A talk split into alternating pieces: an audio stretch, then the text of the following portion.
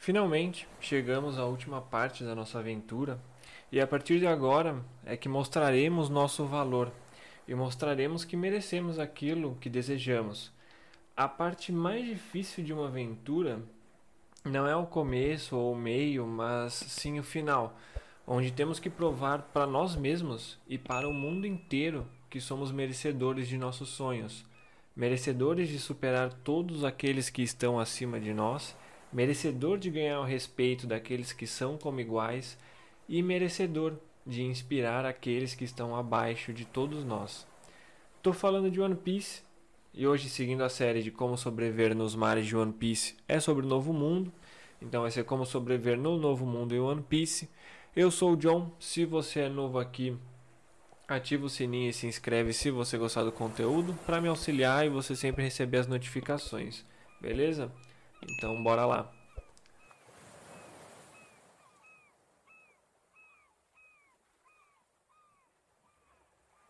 Bom, primeiro só para avisar antes que eu tive que dividir esse último episódio em duas partes porque ele ficou um pouco grande. Então essa parte vai sair hoje e a segunda parte sai semana que vem. Fechou? Então, nesse oceano, que é o Novo Mundo, ele é muito mais perigoso do que os anteriores. Tem diversos fatores que levariam qualquer um a desistir do caminho do qual escolheu trilhar. Mas One Piece passa uma mensagem forte sobre algo que supera todo o mal. Todo o mal que eu digo é aquele que tenta todas as manhãs te impedir de simplesmente levantar da cama para fazer algo que você goste. Esse mal é aquele que quando você vai fazer algo que gosta, surge na sua cabeça uma pergunta do porquê você está fazendo isso, por que se eu estou fazendo se isso nem vale a pena, ou por que eu vivo se nem mesmo para isso eu possa servir. Esse mal é combatido com uma simples coisa chamada força de vontade, que é bem aplicada no universo de One Piece. E você vai encontrar monstros, não só monstros marinhos, mas monstros em forma de seres humanos, né? pessoas que se autodenominam salvadoras e das quais prejudicam aqueles que estão abaixo. Então, dessa vez, mais do que nunca, em como sobreviver no novo mundo em One Piece, nós vamos precisar de vontade. Essa é a única coisa que vai nos mover e ter a força necessária para conquistar tudo aquilo que desejamos. No Novo Mundo, nós vamos ser apresentados diretamente aos Yonkos. Os Yonkos já foram citados diversas vezes na obra, desde os Quatro Blues até agora o Novo Mundo, mas é no Novo Mundo que você vai ter contato direto com eles. Só dando uma pausa aqui, se você estiver escutando até aqui e estiver gostando do conteúdo, se inscreve e ativa o sininho para me auxiliar e sempre receber as notificações. Fechou? Então, bora voltar. Os Yonkons eles são um dos pilares que mantém a ordem no mundo, junto da marinha e dos Chichibukais. No Novo Mundo, a influência dos imperadores elas são muito fortes. Elas são bem mais fortes que na Grand Line e nos Quatro Blues, onde claramente eles também têm influência pois é no novo mundo que eles estão ancorados, então por isso que o nível de influência deles é maior. Quando se entra no novo mundo, você tem duas opções, duas possibilidades a serem seguidas. A primeira é você se aliar a um Yonkou, assim você vai ter a proteção para navegar sobre a bandeira pirata dele, ou você pode continuar livre, mas você tem que ter em mente que você terá quatro imperadores e seus subordinados à espreita em todo momento. Então sempre vai ser perigoso, além de ter a marinha, agora não mais os titibucais, né, porque em si eles foram abolidos, mas de qualquer maneira você teria não só a marinha, como também a CP9, né, o, a CP0, o governo mundial em si e suas agências secretas e os imperadores. Os imperadores atuais, eles são Shanks o Ruivo, que não sabemos absolutamente nada sobre ele, além da suspeita, claro, dele ser um dos vilões finais, ou um grande estrategista, que ele está modificando o mundo em pequenas pra, partes para que o novo Joy Boy possa surgir. Temos o Barba Negra, que é um personagem que realmente é o único na obra que literalmente parece com um pirata. Atualmente ele é um mistério, pois ele possui duas Akuma no Mi e até então isso não era possível de ser feito. E ele tem duas das ele tem duas das mais poderosas Akumas no Mi do mundo de One Piece. Sendo a Yami Yami no Mi, que é a fruta da escuridão, então ela pode basicamente anular poderes de Akuma no Mi, como também criar buracos negros. Ah, bom, ela é um tanto quanto apelativa e ele também possui a Gura Gura no Mi, que é a fruta do antigo usuário Barba Branca, que é a fruta das vibrações ou tremores. Então ela é capaz de gerar maremotos, afundar o mundo todo em um tsunami, enfim. De qualquer maneira, era por isso que o Barba Branca ele tinha o título de o homem mais forte do mundo, porque além da sua força física, do seu uso de haki, ele tinha uma fruta capaz de afundar qualquer ilha e possivelmente afundar o mundo inteiro. Temos o próximo Yonkou, que é a Big Mom. Ela é basicamente um monstro em forma de gente possui uma grande escala de poder não só dela, mas de toda a sua tripulação, que além de ser composta por seus mais de 80 filhos, ainda tem os piratas subordinados a ela. E ela usa também uma fruta que é um tanto quanto apelativa, que é a Soru Soru no Mi. É a fruta da alma, e isso permite a ela manejar a própria alma e a dos outros. E ela consegue dividir essas almas em corpos inanimados, como um pedaço de madeira ou qualquer outra coisa da qual não tenha vida, ou até ingerindo parte da sua própria vida útil para um aumento de poder em algum momento de risco. E por último, e não menos importante, na verdade acredito que é o mais importante, nós temos o Kaido.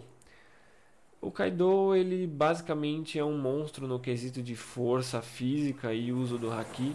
Ele é um usuário também de Akuma no Mi, a Uou no Mi, um modelo Zoan mítica, tá? Então, além de ser Zoan, que já é uma fruta que aumenta a capacidade do usuário de resistência em geral, também tem poderes dos quais acabam fugindo, não de certo ponto da realidade, mas por elas serem míticas, elas tendem a ser umas, algumas Akuma no Mi um tanto diferenciadas. E o que basicamente todos eles têm em comum, tirando claro o Shanks que não sabemos, mas acreditamos que ele não seja um usuário de Akuma no Mi, é que todos esses piratas, o Kaido, o Big Mom, Barba Negra, o Barba Branca tinha, eles são usuários de Akuma no Mi. As Akuma no Mi, elas proporcionam para você uma maneira de lutar, uma maneira diferenciada, pode ser uma vantagem ou até uma desvantagem no mundo de One Piece. Tá? Mas é inegável que as Akuma no Mi, elas trazem uma vantagem muito grande para o usuário, e a vantagem que eu falo é referente ao não uso ou até na estratégia de lutar, né? o não uso do haki na estratégia de lutar contra qualquer pessoa. As Akuma no Mi, querendo ou não, elas são um pulo entre a fragilidade do usuário e o ganho de força bruta. Já que a pessoa ela pode desenvolver todos os hakis, tá? é necessário ser capaz de tê-los, mas a Akuma no Mi ela gera um tempo para você, assim como citei nos outros vídeos. Assim como falei no primeiro vídeo de como sobreviver nos quatro blues, que você tinha que ter uma Akuma no Mi, porque é isso que ia proporcionar uma força para você e fazer com que você tivesse tempo para treinar e ganhar de quem fosse necessário para você futuramente, a partir da Grand Line, começar a desenvolver o uso do Haki, tá?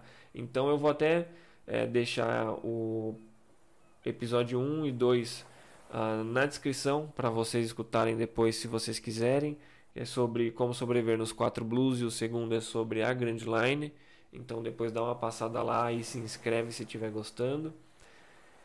Mas de qualquer maneira, no novo mundo vai ser ao contrário dos quatro blues. Então, nos quatro blues, onde tínhamos que ter uma Kuma no Mi para ter um, um, um ganho de força e para que pudéssemos sobreviver, no novo mundo hum, vai ser diferente. No novo mundo nós vamos ter que ter o haki. E o haki nós vamos ter que treinar ele a um certo ponto de chegar a um nível de haki avançado. Porque sem o haki e o haki avançado nós não vamos conseguir passar de certas pessoas e certos monstros. Então, quando você chega no mais alto nível de One Piece, você vai notar que as Akuma no Mi, elas podem trazer poderes absurdos, como do Kaido, como da Big Mom, como do próprio Luffy, mas o que realmente ganha uma luta é o haki do usuário. Então as lutas no novo mundo, elas são de resistência. Quem resiste mais tempo para se tornar o vencedor? Isso é totalmente fundamentado na base do haki. Então tem os três tipos de haki, que acredito que todos já estejam cientes, mas é só para ressaltar. Tem o haki da observação, o haki do, do armamento e o haki do rei. Esses três haki têm como serem apurados, né, serem melhorados e chegar ao nível avançado como citei. O haki da observação ele foi várias vezes demonstrado em personagens como Enel, Kobe e aquela outra menininha também de Skype que eu não lembro o nome. E isso pode proporcionar para você um alcance incrível e escutar as vozes de todas as pessoas ao seu redor. Só que com o Luffy fomos apresentados ao nível de haki avançado do, da observação, da qual a pessoa pode prever alguns segundos à frente do seu tempo.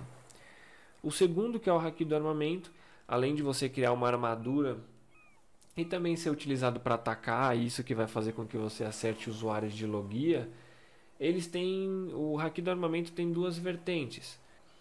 Em um ano, eles chamam o haki de Ryou, né? Os samurais de Wano não chamam de haki normalmente, chamam de Ryou, e o Ryou pode evoluir para duas formas. A primeira é basicamente você cria uma camada de defesa da qual o seu oponente não consegue encostar em você no ponto revestido. E a segunda é que basicamente você transporta a energia do haki para dentro do corpo do usuário, causando dano de dentro para fora. Então, essas duas, esses dois modos de haki do armamento avançado são um dos mais apelativos, eu diria, porque você consegue ter um disparo de força entre um usuário de haki normal e um usuário de haki do armamento avançado. E por último, né, e não menos importante, na verdade, o mais forte que temos, que é o haki do rei. O haki do rei até então ele não servia para nada, né? Ele servia basicamente para deitar figurante, mas o haki do rei avançado é o que permite que você ganhe de grandes figuras como Big Mom, Kaido, Possivelmente aí um Garp também, que acredito que ele tenha o Haki do Rei, ele não tem Akuma no Mi e ele batia de frente com todas essas pessoas.